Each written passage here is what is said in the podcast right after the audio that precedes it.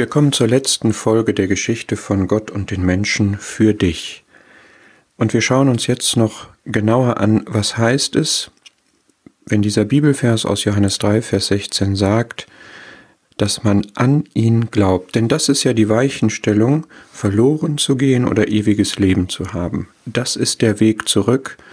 Das ist das, was den Menschen, was dich, was mich wieder in Gemeinschaft mit Gott bringt, wonach Gott sich sehnt, was er wünscht, wozu er alles getan hat.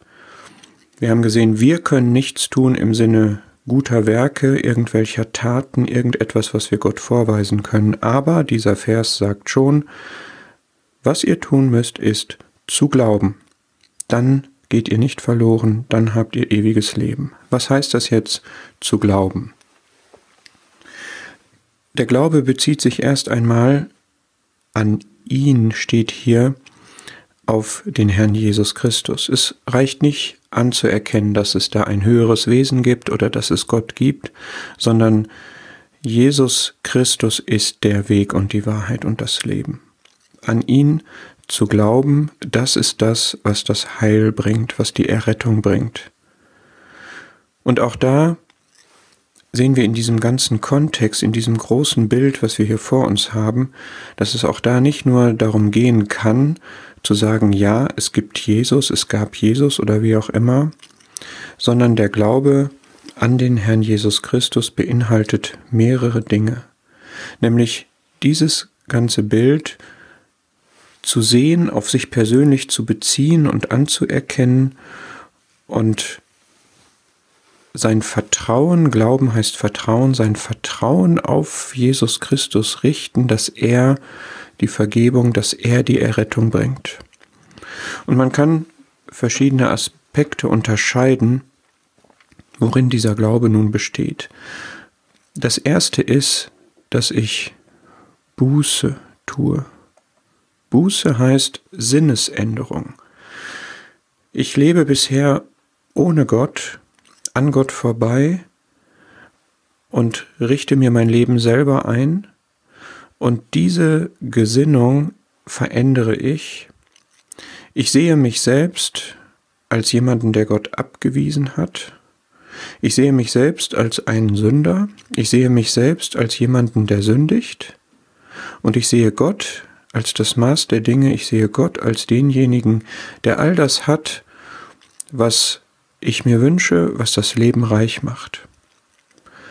Ich ändere meine Haltung, meine Einstellung gegenüber Gott.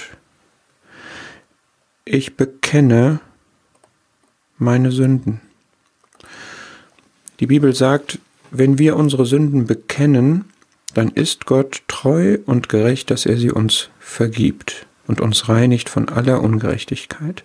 Du weißt von dir selber, was du auf dem Kerbholz hast, das sprichst du im Gebet aus vor Gott, alles, was dir einfällt.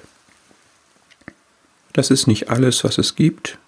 Du hast sicherlich auch nicht alles richtig erfasst und erkannt nach Gottes Maßstab, aber diese Verheißung der Vergebung ist geknüpft an das, was du an Sünde Gott sagst. Und es gibt die wichtige Voraussetzung des Glaubens.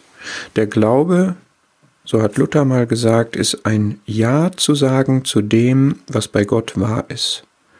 Insbesondere betrifft das hier den Herrn Jesus, der am Kreuz hing, mit deinen Sünden beladen, zur Sünde gemacht für dich. Das zu glauben und dass dieser Tod dir das Leben bringt, weil er nicht tot geblieben ist, sondern auferstanden ist und in die Welt Gottes zurückgekehrt ist sozusagen, dass das für dich auch gilt, wenn du an ihn glaubst, wenn du mit ihm eins bist, dich mit ihm identifizierst.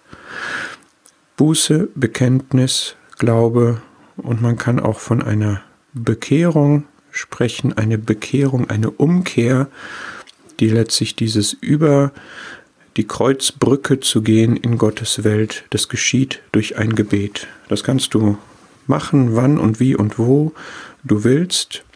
Ein Gebet ist ein Reden mit Gott, ein ganz normales Reden, wo du ihm sagst, dich an ihn wendest und sagst, Gott, ich habe eingesehen, dass ich ein Sünder bin. Ich habe in meinem Leben erkannt, wo ich gesündigt habe. Ich nenne dir das jetzt alles, was mir einfällt. Ich glaube, dass du mir vergibst durch deinen Sohn, der für mich gestorben ist am Kreuz. Und ich möchte jetzt in deiner Welt und mit dir leben.